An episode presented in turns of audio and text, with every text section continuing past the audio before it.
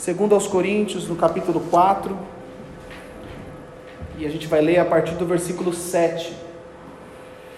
Esse texto sempre fala bastante comigo, eu já preguei ele outras vezes, ele sempre me, me motiva a, em algumas decisões, ou quando eu estou passando por uma situação difícil, e eu tenho aprendido que, que Deus ele não trabalha uma situação difícil para melhorar nossa condição, mas Deus trabalha a nossa condição para a gente enfrentar qualquer situação difícil. Vou repetir para alguém: Deus não trabalha uma situação difícil, Deus não usa uma situação difícil para melhorar a nossa condição. Você crê nisso? Porque às vezes a condição difícil, o problema, a situação, as coisas exteriores, elas vêm e a gente fica pedindo para que Deus faça alguma coisa e resolva, tire aquilo da frente. Mas eu acredito que Deus ele trabalha principalmente a nossa condição nosso entendimento, a nossa revelação sobre quem nós somos e sobre quem Ele é, para que a gente enfrente qualquer situação. Então nós somos chamados para sermos inabaláveis. É assim que a Bíblia fala, que os que, os que confiam no Senhor são como os montes de Sião. Eles não se abalam, eles permanecem para sempre. Então isso é para mim é para você. O que tem te abalado? E esse texto, a partir do versículo 7, do 2 aos Coríntios, capítulo 4, diz assim: mas nós temos um tesouro em vasos de barro, para mostrar que esse poder que a tudo excede provém de Deus e não de nós. De todos os lados somos pressionados, mas não desanimamos. Ficamos perplexos, mas não desesperados. Somos perseguidos, mas nunca abandonados. Abatidos, mas nunca destruídos. Trazemos em nosso corpo o morrer de Jesus, para que também a vida de Jesus seja revelada em nosso corpo.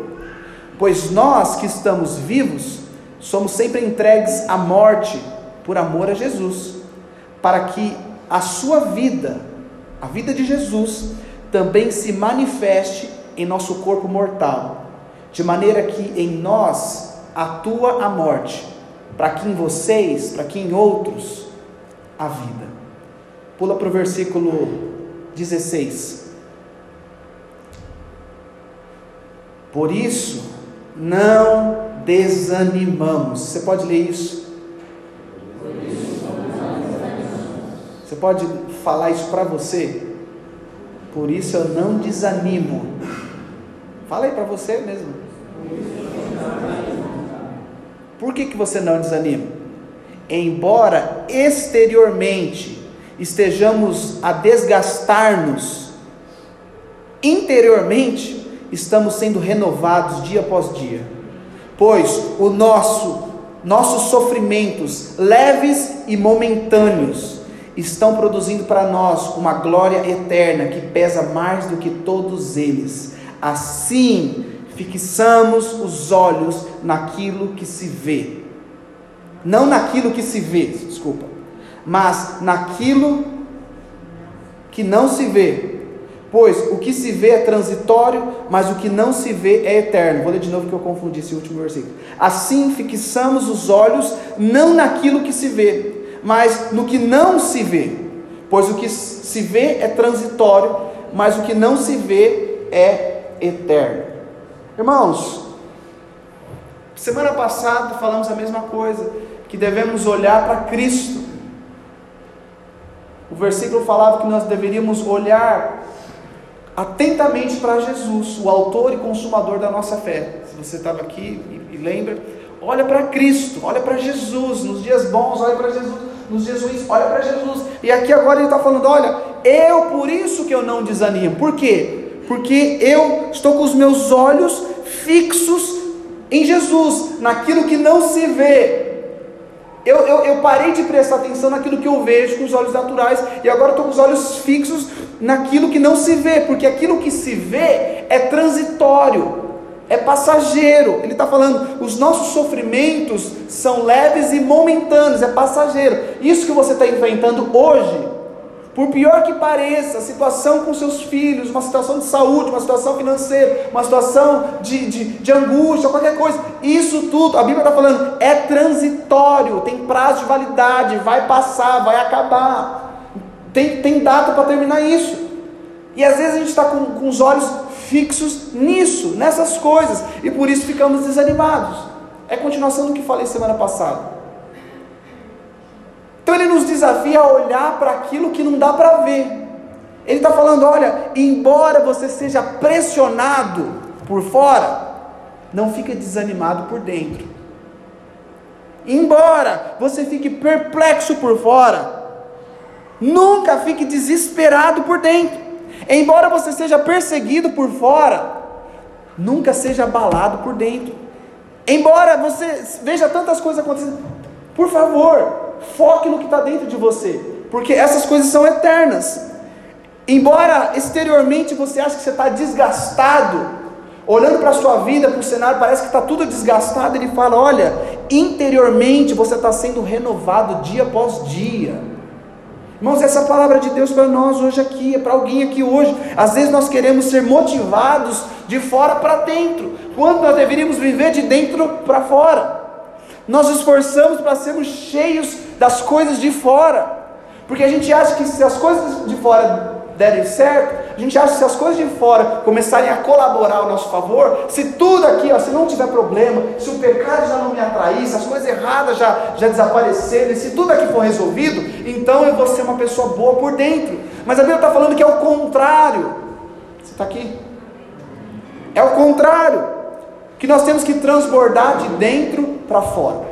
Mas o, o, primeiro versículo que eu li, talvez passou por cima dele aí, foi o texto, foi o versículo 7 que fala que nós temos um tesouro em vasos de barro para mostrar que esse poder que a tudo excede vem de Deus e não de nós.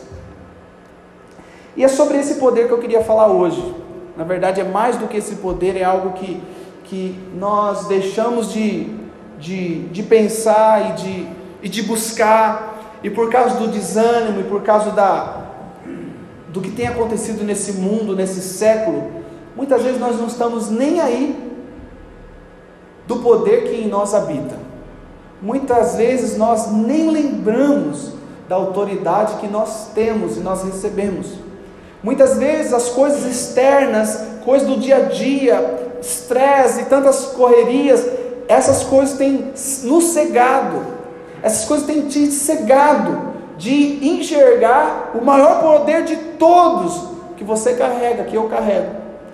E agora eu quero entrar naquele texto de Marcos capítulo 1, versículo 21. É o último texto que nós vamos ler.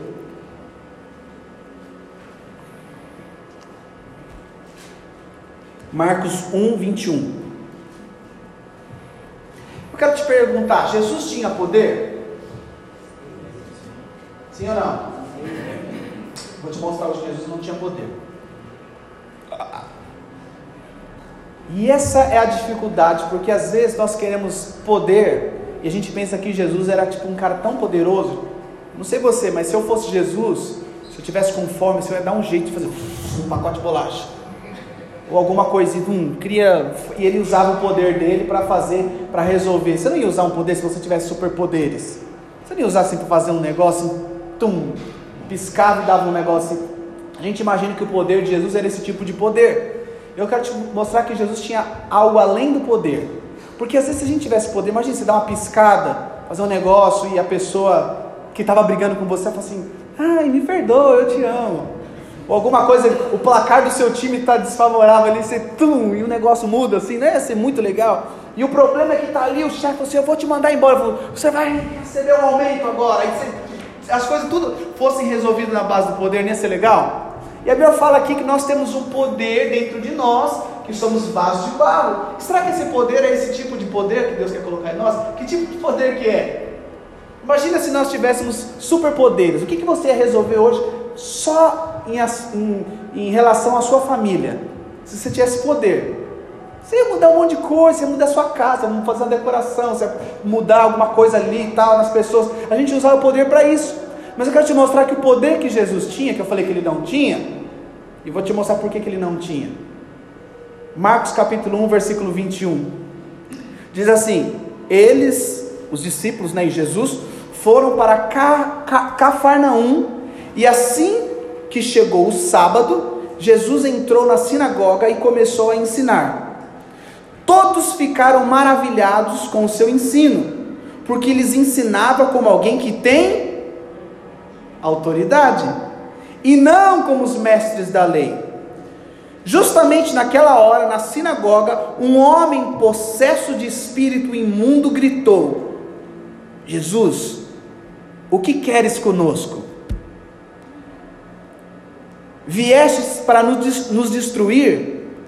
Eu sei que tu és o Santo de Deus.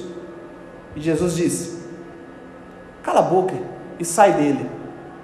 Você percebeu que entrou um endemoniado e já chegou em Jesus e o endemoniado já falou: Jesus, eu sei que você é Santo de Deus. Você veio aqui para nos destruir. Você veio aqui e fez aquele escândalo. Imagina o cara endemoniado. O que, que você quer com a gente? A gente estava quieto aqui na igreja era a igreja deles. A gente estava quieta que você veio aqui justo hoje. E aí Jesus não deu nem moral para eles, falou: cala a boca. Não fez entrevista, não fez fumar um cigarro, não fez nada. Falou: cala a boca e sai. Ele saiu, e aí o que acontece? O espírito imundo sacudiu o homem violentamente e ele saiu gritando. Todos ficaram tão admirados que perguntaram uns aos outros: O que é isso? Um novo ensino, e com autoridade, até os espíritos imundos ele dá ordens e, ele, e eles lhe obedecem. Então, quero te mostrar que o que Jesus carregava, o que nós precisamos carregar e desenvolver é autoridade.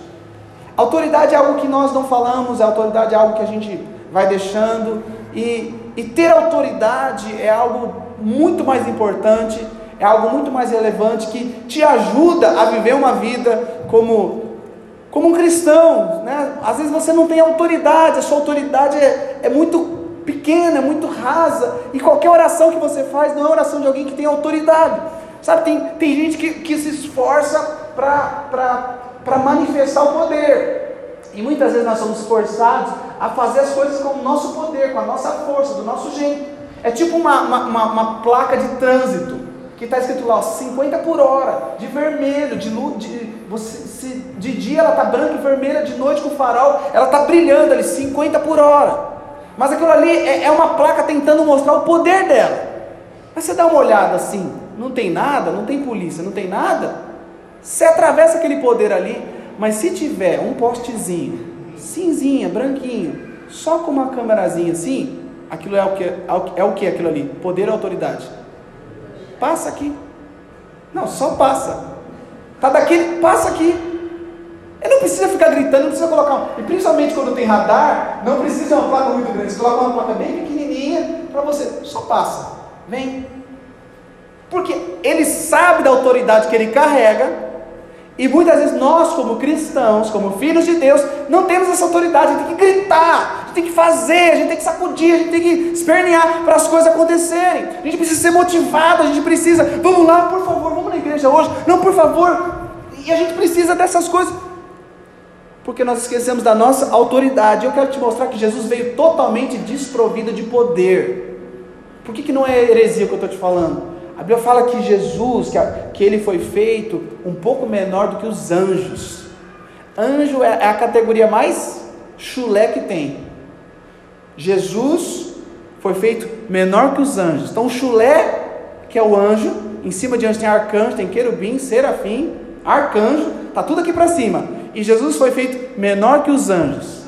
A Bíblia fala que ele se despiu do poder, despiu da glória. Ele veio em forma de homem. Mas ele veio mostrar para mim e para você que nós não precisamos de poder para resolver nossos problemas assim. Nós precisamos crescer em autoridade. Porque era a autoridade que ele carregava que fazia a tempestade calmar. Era a tempestade que ele carregava que fazia o paralítico andar. Era a autoridade que ele chegava no espírito maligno. Ele falava assim: cala a boca, sai, tum, resolvido. E essa autoridade a gente parou de desenvolver nas nossas vidas. Essa autoridade a gente não fala mais. Então ele se esvaziou Se esvaziou de tudo que ele tinha, que ele carregava. Então, tanto que quando ele se entregou aos poderes desse mundo, quando Jesus falou assim, e o Pilatos lá falou assim: Olha, você sabe que eu tenho autoridade, e falou com essas palavras: Jesus, defende aí, cara, tá ruim pro seu lado, eu tenho autoridade para te soltar se você quiser. Fala alguma coisa aqui no tribunal. E Jesus falou o que para Pilatos? Você não tem nenhuma autoridade se do alto não for te dada. Toda autoridade que você tem, você não tem noção. A minha vida ninguém tira, eu estou dando a minha vida. Então, quando Jesus ele se entregou aos poderes desse mundo, ele foi morto. E quando todo mundo achou que tinha terminado, que era o fim, que acabou tudo, a vida venceu a morte. A autoridade sempre sobressai o poder. E às vezes nós queremos um poder do alto, nós somos a religião, a igreja até, força você buscar um poder do alto, você fazer aquela campanha, aquele jejum, aquele jeito, aquela maratona, para que você se esforce, para que você ative o poder do alto pela união dos nossos poderes, o Senhor vai vir e vai destruir o inimigo. É sempre uma perspectiva de futuro do que aquilo que Deus vai fazer. Então, para mostrar, Jesus então ele ressuscita da morte para mostrar o quê? Que a autoridade que ele tem sempre vai prevalecer qualquer tipo de poder. Irmão, você tem buscado poder ou autoridade? Autoridade como pai, como marido, autoridade como filho de Deus, autoridade diante das circunstâncias. Como é que tem sido isso? O que eu quero te dizer hoje aqui é que filho de Deus não depende de poder. Filho de Deus tem autoridade. Nós precisamos crescer em autoridade de novo. Nós precisamos, sabe, trabalhar essa autoridade que nós temos. Mas às vezes, se entra alguém endemoniado aqui, quem é o primeiro a empurrar a cadeira para trás? Quem é o primeiro a falar, não, deixa comigo, esse é meu, deixa, sai fora, esse aqui é meu. Se tem alguém doente, se tem alguém com dificuldade, onde que está a nossa autoridade? Onde está a prática daquilo que nós carregamos? O, o, o poder, que esse poder de autoridade que nós carregamos. Então, sabe, o diabo ele sempre tenta nos ensinar a buscar poder. Ele sempre é, se Jesus é o caminho, o diabo é o atalho.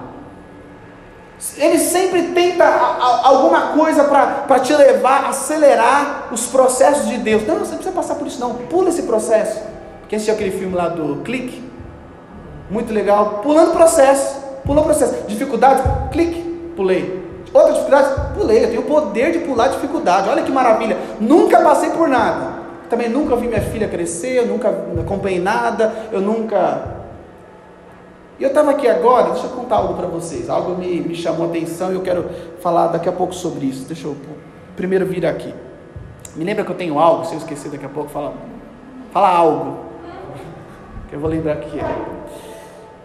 Eu vejo que o diabo, o diabo ele, ele ofereceu para Jesus, principalmente quando Jesus estava fragilizado, a Bíblia fala que Jesus estava com fome, 40 dias sem comer. Jesus estava no deserto, e justamente naquele momento mais difícil de Jesus, o diabo aparece. Parece que quando você está mais fraco, mais desanimado, parece que a coisa entorta mais ainda, parece que ele vem mesmo. Agora chegou o fatality, agora eu vou te destruir. Então, o diabo ele tenta, Jesus, primeiro ele tentou na área da necessidade, repita aí, necessidade. Segundo, ele tentou Jesus na área da cobiça, dos interesses. Terceiro, ele tentou Jesus na área do medo. Ele fala: Você é filho de Deus? Não, peraí, pô, não pode faltar nada para filho de Deus, não. Transforma essa pedra em pão, resolva o seu problema, use o seu poder para suprir a sua necessidade. Qual foi a segunda tentação?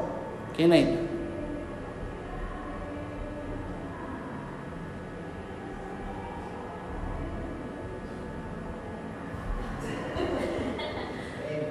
Hã? Se você se prostrar e me adorar, eu vou te dar tudo. Você vai ser famoso, conhecido, poder, sabe? Interesse, cobiça. Jesus, eu vou fazer você grande. Se você colar em mim, se prostra. E Jesus falou assim: Olha, não, sai fora. Só o Senhor eu vou adorar. E terceiro, então você se joga daqui então. Se, se você jogar, a Bíblia fala, Jesus. Você quer falar de Bíblia comigo? Eu sei a Bíblia. A Bíblia fala que Deus vai dar ordem aos seus anjos para te segurar, e nada vai acontecer com você. E Jesus falou assim: Olha, também está escrito: Não tentarás o Senhor teu Deus. Então, o diabo está tentando Jesus a mostrar e a usar o poder dele. Jesus podia fazer, usar qualquer uma dessas coisas. E nós somos tentados todos os dias com as nossas necessidades, com os nossos interesses pessoais e a pensar em nós e nos nossos medos. Imagina, coloca ele lá no pináculo, lá em cima. Você acha que Jesus estava lá como? Aí Jesus, só na pontinha do pé aqui, ó, só naquela. Vai Jesus, está com medo ou não? Vai, se joga ali que Deus vai te pegar. Então, nos nossos medos, nos nossos interesses, nas nossas cobiças, nas nossas necessidades. Então, na situação que você está hoje, talvez tenha vindo insegurança, desamparo, sentimento de desamparo e sentimento de, de isolamento. O que é insegurança? Às vezes você percebe que passa semana, entra semana, você sempre tem um sentimento de insegurança, que algo ruim pode acontecer a qualquer momento. Então tem que ficar preparado. Algo ruim pode acontecer. Não, a firma pode falir. Não, é, essa dor aqui pode ser pode ser um tumor. Isso aqui pode ser não sei o que. Não, minha filha vai ter que fazer isso. E a gente vai vivendo com, com esse medo, com essa insegurança. A gente tem aquela sensação de que ninguém pode fazer nada por nós. Meu, eu que tenho que cuidar da minha vida, eu que não trabalho não, eu que não faço algumas coisas. E a gente acha que por não ter ninguém então que pode nos ajudar, a gente se isola. E o resultado disso é a falta de solução. E a falta, falta de solução, a gente fala assim, quer saber? Já que eu estou passando por tudo isso, já que eu estou com medo, já que eu estou sendo tentado nessa área que eu não estou conseguindo vencer esse pecado, já que eu não estou conseguindo vencer essa situação, eu vou resolver do meu jeito. Eu vou, vou me aliviar, eu vou fazer algo que vai, que vai fazer as coisas saírem da frente, eu vou fazer alguma coisa aqui que vai, vai destruir isso aqui, porque eu resolvo. Eu vou buscar poder, e, e essa é uma grande mentira. Você percebe, irmãos, que eu tenho percebido isso, que às vezes nós servimos a Deus como igreja erradamente. A gente adora, às vezes, do jeito certo, com a intenção errada. Quantas vezes nós ofertamos certo com a intenção errada, com uma intençãozinha por detrás? Nós servimos a Deus, nós oramos, correto, mas com a intenção totalmente equivocada. Por quê? Porque nós, nós não sabemos orar, nós oramos errado. Então, como que a gente deveria orar? A gente tem que aprender a pedir aquilo que Deus quer. Você quer aprender a orar? Aprenda a pedir aquilo que Deus quer e não aquilo que Deus pode fazer. Muitas vezes você ora por aquilo que Deus pode fazer. Deus, em nome de Jesus, vai, faz isso. A gente dá ordem para que Ele sai na frente e vai limpando e resolvendo. Deus, eu declaro em nome, eu ordeno, eu reivindico e tal, e Deus, se acessou ali o botão, ele vai ter que agora sair resolvendo. E a gente não ora mais pedindo para que a vontade dele seja feita nas nossas vidas. Então a gente terceiriza, e aí qual é a palavra que eu falei para você falar? Alma, é, só me lembrar que eu tenho alma. Eu estava ali e a minha filha estava sentada ali, as duas, uma dormindo quase e a outra sentadona. E eu fico incomodado, porque eu já tive essa conversa com ela. E eu olhei assim, eu estou aqui, não sei se tinha alguém perto de mim, a Maíra estava atrás de mim, e eu estou aqui, que eu olho, ela está aqui, moscando. Tudo bem, é a idade dela, está com pensamento, não sabia cantar música, está tudo bem. E eu aqui incomodado, e ela sentada, aí daqui a pouco assim, vem aqui do meu lado. Aí ela veio do meu lado e ficou aqui. Aí eu só dei uma olhadinha, eu cantando, mas eu incomodado. Mas aquele incômodo com ela ali do meu lado, começou a vir algumas coisas para tentar falar com ela, né? Já de jurar de, de morte quase. Assim, você vai ver a hora que a gente chegar em casa. Como se eu quisesse que ela tivesse, como se eu tivesse a minha filha de 8 anos, tivesse aqui, nossa, olha, filha do pastor, que maravilhosa. E aí, eu, isso tudo aconteceu, eu estava ali cantando. E eu pensei, Quantas vezes nós, pais, terceirizamos o discipulado, o ensino dos nossos filhos com outras coisas? Uma simples classinha. Filhão, vai lá, ouve tudo, aprende a liçãozinha. Vai lá, ouve tudo. Outra coisa, o pai vai te colocar numa escola boa, você vai aprender coisas boas, e a vida é isso aí. Garanta você aprender na classinha e pegue aquilo que você aprender lá na sua escola boa, particular, maravilhosa que eu vou te colocar. E o pai está aqui, não olha para mim. O pai tem que trabalhar e ralar aqui para pagar essas coisas para você. E você vai indo lá, não precisa se preocupar, porque o pai vai garantir. E isso daí vai ser o bastante para você se tornar uma pessoa maravilhosa no futuro. Não olha para mim. E quantas vezes eu pensei nisso? A gente terceiriza o ensino dos nossos filhos, para você que tem filho pequeno ou grande. E às vezes até nós fazemos coisas para os nossos filhos com a intenção boa. Meu, vou dar um. Eu tenho que preocupar na escola das minhas filhas, elas não podem estudar em qualquer lugar. Mas quando eu faço isso, mesmo com a intenção boa, eu não estou ensinando ela a crescer em autoridade, eu estou ensinando a minha filha a crescer no poder. Porque o que ela vai receber ali na classinha, ou o que ela vai receber lá na escola, vai ser o bastante para que ela cresça e ela fique preparada para esse mundo. E às vezes nós, como pais, nos matamos ou fazemos todo sacrifício pelos filhos, porque a gente quer tirar o nosso da reta, para que eles não olhem para nós, para que eles olhem e eles aprendam com essas, com essas coisas. Porque nós não queremos ensinar eles a crescer quando eu deveria. Eu estava ali preparando para dar um, um sermão nela. A hora que tocar a musiquinha lá do vidinho, eu quero ver você dançar. A hora que não sei o que, você está falando. E bobeira minha, mas na hora Deus falou comigo. Isso daí, papai, é você que ensina para ela. Você está ensinando ela a crescer no poder ou na autoridade? Irmãos, eu sei que tem gente aqui que não tem filho. Então, tudo que nós fazemos por necessidade, que é as tentações de Jesus, por interesse, por medo, se você vem aqui por necessidade, se você vem aqui por interesse, se você vem aqui por medo, tem um grande problema nisso. Se você serve a Deus, se você é igreja, se você tá, faz amizade, se qualquer coisa você faz por necessidade, interesse ou medo, e quantas vezes nós fazemos isso com os nossos filhos? Por causa de uma necessidade. Não, vou garantir uma faculdade em Bimurumbi para você. Vou, vou preparar você. E a gente prepara eles baseado no poder. Mas eles, não, eles vão ser pobres espiritualmente. Qualquer coisa, olha, não falta na escola. Mas aqui não tem problema. Você pode ser, tem a nota ótima na escola, eu quero você o melhor aluno da classe. Mas aqui você pode fazer o que você quiser, pinta essa parede, pula, borda, fala palavrão, se quiser vir também não vem. E a gente negligencia a criação dos nossos próprios filhos.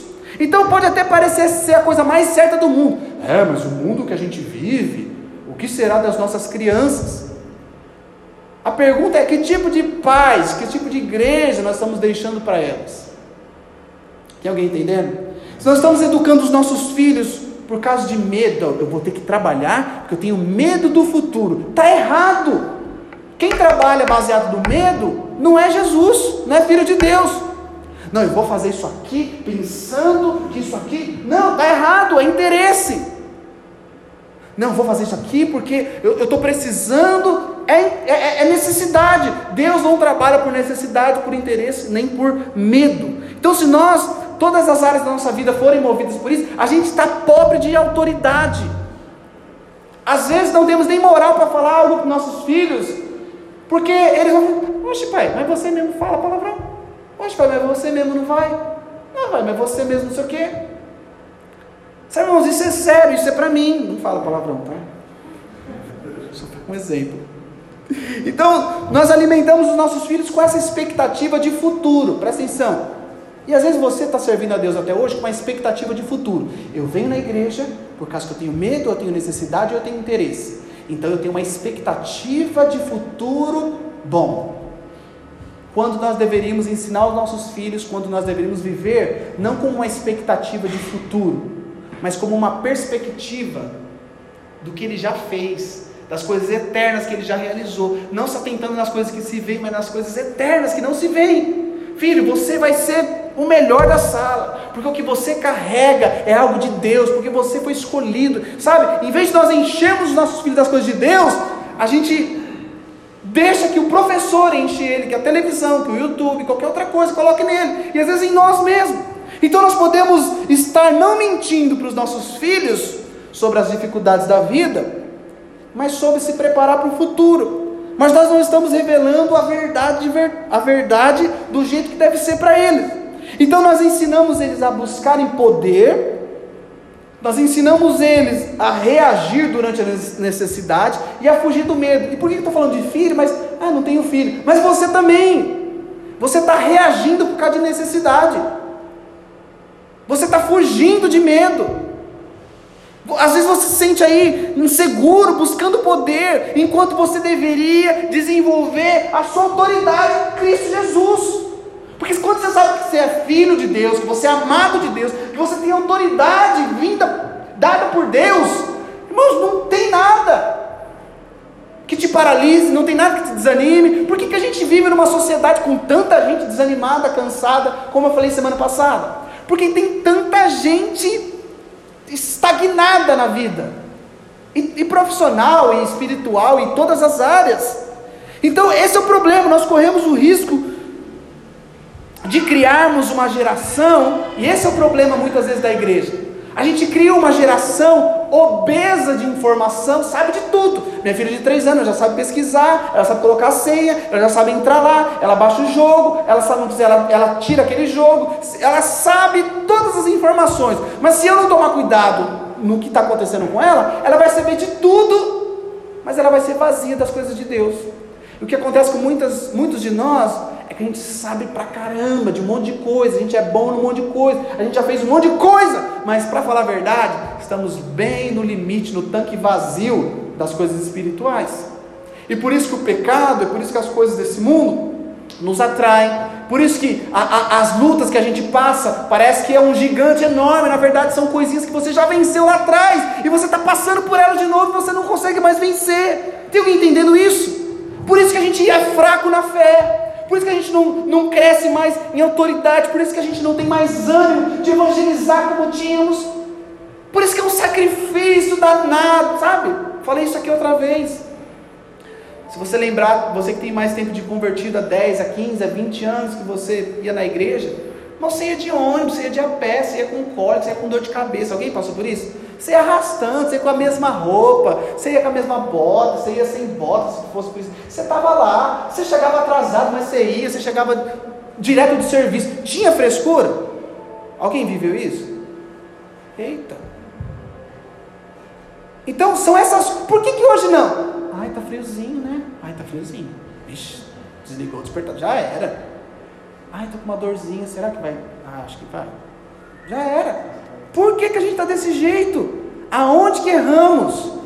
Aonde que nós nos perdemos? Sabe, quando eu trabalho em cima do que Deus fez, se você viver baseado com a perspectiva daquilo que Deus fez, você cresce em autoridade. Não, peraí, Deus fez. Eu estou aqui hoje porque Deus fez. Eu vou alcançar isso porque Deus fez. Eu vou experimentar essa cura porque Deus fez. Eu vou experimentar prosperidade porque Deus fez. Isso é autoridade que eu cresço. Mas o contrário disso, o oposto disso, é o nosso problema. Eu vou lá porque Deus vai fazer. Irmão, é, é, é a pregação de hoje. Você quer que Deus faça na tua vida? Você quer que Deus te abençoe? Você quer que Deus. Então venha, então oferte, traga o seu Isaac, traga não sei o que. Venha, faça, porque Deus vai fazer. Quando Deus já fez, a gente só devia crer naquilo que Ele fez. Alguém está entendendo? Então, quando eu reajo baseado naquilo que eu vejo, e na expectativa do que Deus fará, eu estou buscando poder. Será que você. Olha para a tua vida. Será que você está buscando poder? Ou você está vivendo autoridade? Será que o tanto de acusação que passa na sua cabeça, o tanto de luta, o tanto de perseguição, o tanto de, de ideias assim, você sabe que não tem nada de Deus nesses pensamentos, nessas vontades. Será que quanto que é de Deus aí? Quanto que você está impregnado das coisas do mundo? Quanto que as coisas do mundo pesam? E esse é o nosso problema, que nós estamos na dependência desse poder, quando a gente deveria crescer e voltar os nossos olhos para Jesus, para a gente crescer em autoridade. Então você ensina o seu filho a crescer em autoridade ou a buscar poder? Você que vai ter filho, eu sei que tem gente que não tem filho. Por favor, aprenda isso. Cresça em autoridade. Volte a crescer em autoridade, Jesus. Que autoridade é essa que eu não estou nem sabendo que eu tenho? Você tem que se descobrir. Então o diabo, ele nos ensina a, a, a confiar em poder. Eu ia trazer, como hoje a gente não tem o projetor aqui, aliás, a TV, eu ia trazer uma imagem eu acabei salvando ela e eu vi uma imagem essa semana que tem muito a ver com isso. Eu vou falar ela e você vai rapidamente lembrar de algum lugar. Quantos já passaram por uma estrada, algum lugar, alguma rua, e você viu uma casa abandonada, uma empresa abandonada, uma construção que começou e parou? Consegue imaginar essa cena aí? Tenho certeza que você consegue. E no meio dessa construção que parou, imagina a foto começou a crescer umas árvores no meio da, da casa ali, o mato começou a tomar conta, a árvore começou a sair da janela, começou a crescer nas paredes, flor começou a brotar e bicho começou a morar ali, e alguma coisa, você consegue imaginar? Todos conseguem imaginar essa cena, né? Então, você, você imagina que aquela estrutura que foi um dia construída nessa cena que você imaginou, foi usado muito poder Quantas horas trabalhadas para construir aquela casa, aquele muro? Quanto, quanto dinheiro foi usado para construir aquela empresa, aquele telhado, tudo aquilo? Quantos recursos, quantas noites, quantas famílias, quanta, quanta coisa aconteceu para alguém levantar aquela estrutura e manter aquela estrutura de pé, quando estava no auge? Agora imagine que nesse auge, para manter aquilo ali limpo, quantas faxineiras, quantos pintores, quantas pessoas tinham para manter aquela casona, às vezes mansões. Eu vi ontem, era a imagem que eu queria, eu vou postar depois no nosso grupo, a imagem que eu vi uma igreja, não sei de que século, não sei de que ano, uma igreja na Europa, um lugar lindo, parece um castelo. Quanto tempo aquilo ali, quantos recursos, quanto de investimento foi gasto para manter aquilo ali no, no auge da beleza daquela estrutura? Não sei se você está conseguindo entender. Custa muito poder manter uma estrutura de pé. Você manter esse prédio aqui de pé, que você está aqui, tem alguma coisa acontecendo aqui, vai ter manutenção, vai ter pintura, vai ter limpeza, e passa, você não pode abandonar a estrutura. A estrutura você tem que estar sempre colocando poder e investimento nela para mantê-la de pé. Se deixa isso daqui 10 anos parado, essas, essas colunas começam a rachar, alguma coisa começa a acontecer na fundação.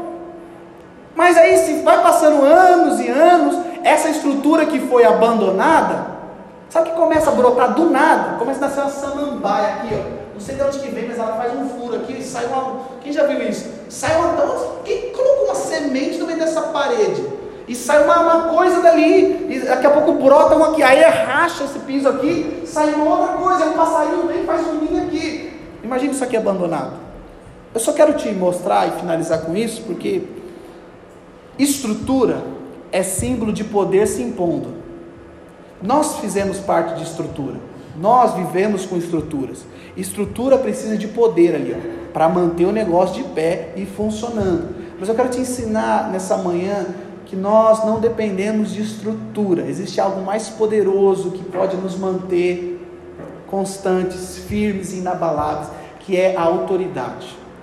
Que autoridade é essa? A estrutura é o poder, é o esforço próprio. E ele não pode ser interrompido.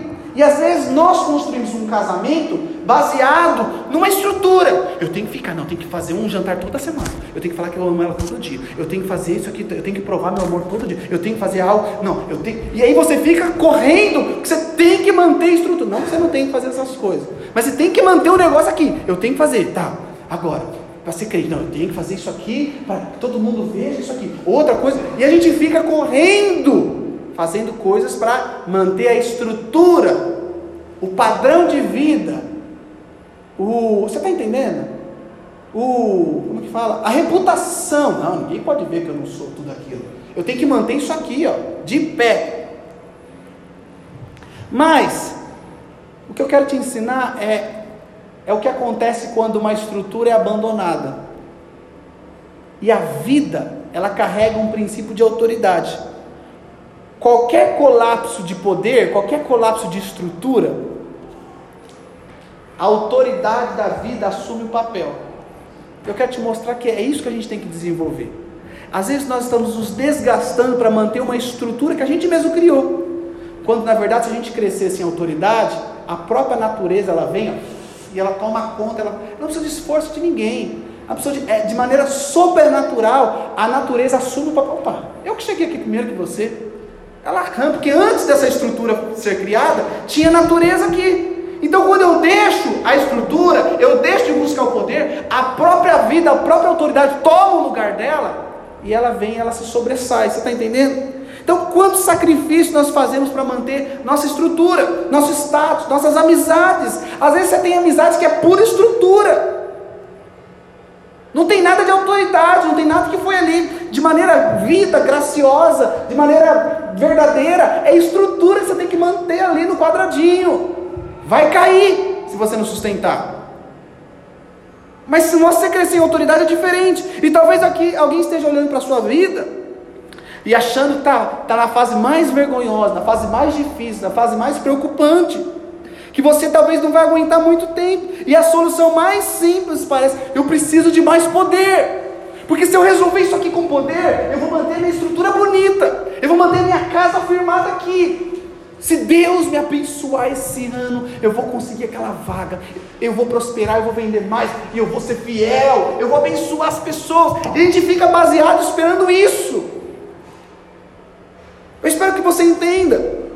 Mas a vida sem nenhum poder, ela sempre vai manifestar com autoridade. Você precisa estar aberto para isso. Quem tem autoridade não precisa de poder. Por isso que Jesus deixa o poder dele, ele vem andar na terra com autoridade. Todo mundo fala assim: quem é esse que o vento obedece? Quem é esse que os demônios saem correndo? Quem é esse que anda sobre as águas? Quem é esse? Não era poder, era autoridade.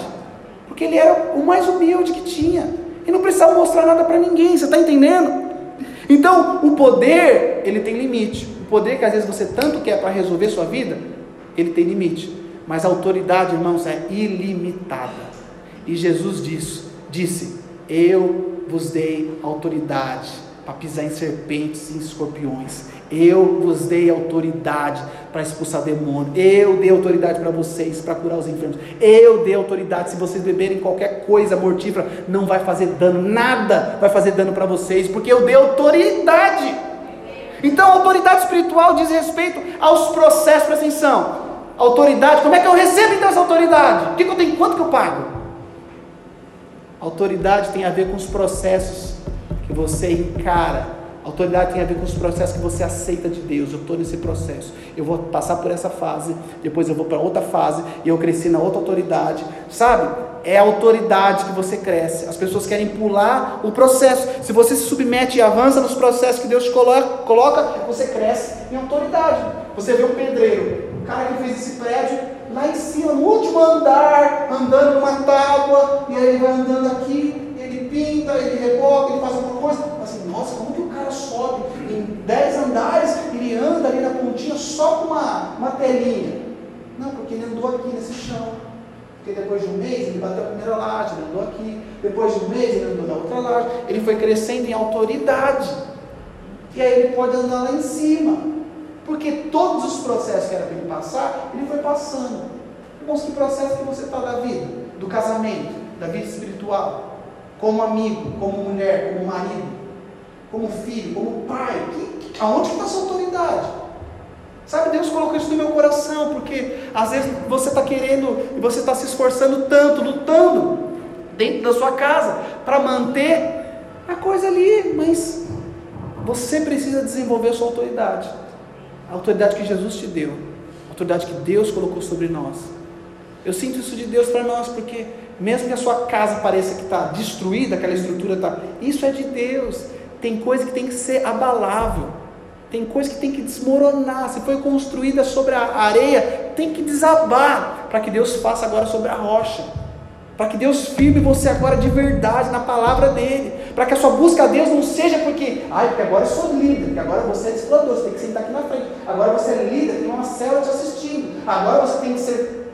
Não precisa mais, ninguém tem nada disso mais. Tem nada de segurando para você fazer as coisas para os outros. Agora, agora que pega, que é você e Deus. Se você ora na sua casa, antigamente você orava porque ia ter um encontro, porque tinha uma célula, porque tinha alguma coisa, então tem que orar porque vai ter alguma coisa que não. Agora não tem nada. Quem que ora? Quem que busca? Quem que fecha a porta? Quem que jejua? Quem que lê um livro? Existem livros? Tem. Bíblia? Tem. Sabe por quê? Porque a gente estava acostumado a viver esperando um poder. Irmãos, tem oração, irmãos, tem isso. Aí você ia. E agora que não tem nada? pastor tem que falar para você ler, o pastor tem que falar para você, ó, vamos jejuar, vamos. Não, irmãos, vou te falar uma coisa. Eu sou pastor, eu não sou pasto. Pasto é onde o bicho come. E muitas pessoas querem um pasto, querem alguém, um ungido do Senhor que vai orar e vai resolver, alguém que vai dar comidinha na boca. Não, eu sou só uma seta, Jesus. Olha para Jesus, não olha nem para mim, olha para Jesus. Vai comer de Jesus, vai buscar você com Jesus, vai crescer em Jesus. Ah, não quero, quero um pastor que vai no final do culto, vai vir aqui, vou te dar a bênção ungida, você vai sair abençoado. Não é esse endereço, tem outros endereços. Você está entendendo? É autoridade do cristão. Vamos crescer em autoridade? Porque se Jesus falou que a gente ia crescer e fazer obras maiores do que, que, eles, que ele fez, a gente está esperando o quê? Ele voltou, oh Jesus, esqueci, você voltou, nem deu tempo de usar aquilo que você falou, rapaz. Foi rápido, hein? Dois mil anos, caramba. O que, que a gente está esperando? Meus fi minhas filhas, seus filhos vão ver o quê? Estão vendo que tipo de vão ver, vocês que terão filhos, vai ver o quê? O pai e a mãe brigando por causa do quê? O pai e a mãe buscando o quê? Os pais fazendo o quê? Eu penso nelas, mas não com medo do futuro. Oh, eu tenho... Não, eu tenho que mostrar para elas, filha, esse é o caminho. E essa é a minha missão essa semana, filhinha. Vem cá, filha, desliga o Peppa Pig, desliga não sei o que. Vem cá, vamos colocar aqui. É assim, ó. A gente adora Deus por causa disso. Ele é tão maravilhoso, Lívia. Sabe, Deus é tão lindo. Vou te falar um pouquinho. É isso que eu tenho que desenvolver nela. Não descer o porrete nela. É, toma aqui, fecha o olho, Lívia. Ah, finge que você adora Jesus. Não. Amém ou não? Amém. Cresçamos. Papais, mamães, vamos crescer. Você que não é papai nem mamãe, gente, todos nós precisamos desenvolver isso. A gente tem que orar de verdade.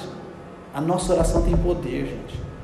E a gente para de orar, a gente para de crer, a gente desanima, a gente fica ali. E ele fala: por isso não desanimamos, embora o seu homem exterior esteja desgastando, derretendo, fritando por dentro você está sendo renovado todos os dias. Eu declaro isso em nome de Jesus. Tem renovo de Deus aqui mesmo. Você não está vendo nada. Você está você tá vivendo a fase mais negra, turva, turbulenta da tua vida. O seu homem interior está sendo renovado dia após dia. Você está crescendo de glória em glória. Você está sendo transformado. Você está se tornando alguém parecido com Ele. Embora que por fora como semana passada eu disse, dá tudo errado. O leão devora, a espada corta, tudo está ruim. O mar não se abre, a oração parece que não acontece, mas por dentro a minha fé cresce. O meu amor pelo Senhor aumenta. A minha paixão por vidas, o meu chamado fica cada dia mais claro. E eu quero viver isso. Eu não preciso de ninguém. Eu não preciso de um crachá, não preciso de um cargo, não preciso de nada.